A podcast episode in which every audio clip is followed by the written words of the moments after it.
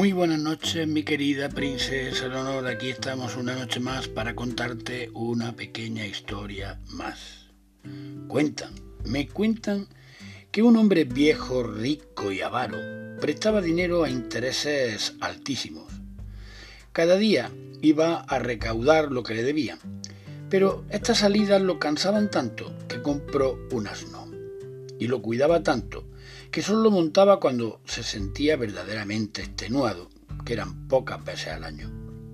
Un día de mucho calor, y teniendo que hacer un largo trayecto, el usurero llevó consigo al asno.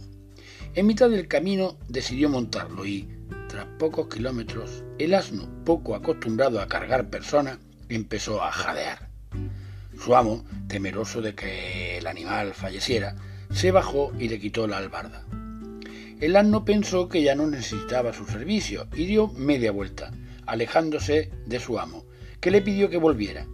Este decidió regresar a casa con la albarda a cuesta, comprobando al llegar, con gran alegría, que el asno también estaba ahí.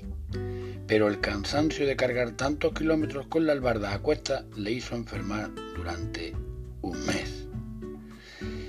Mi querida princesa Leonor, esta fábula china nos enseña que hay que aprender a renunciar en el momento oportuno para poder avanzar.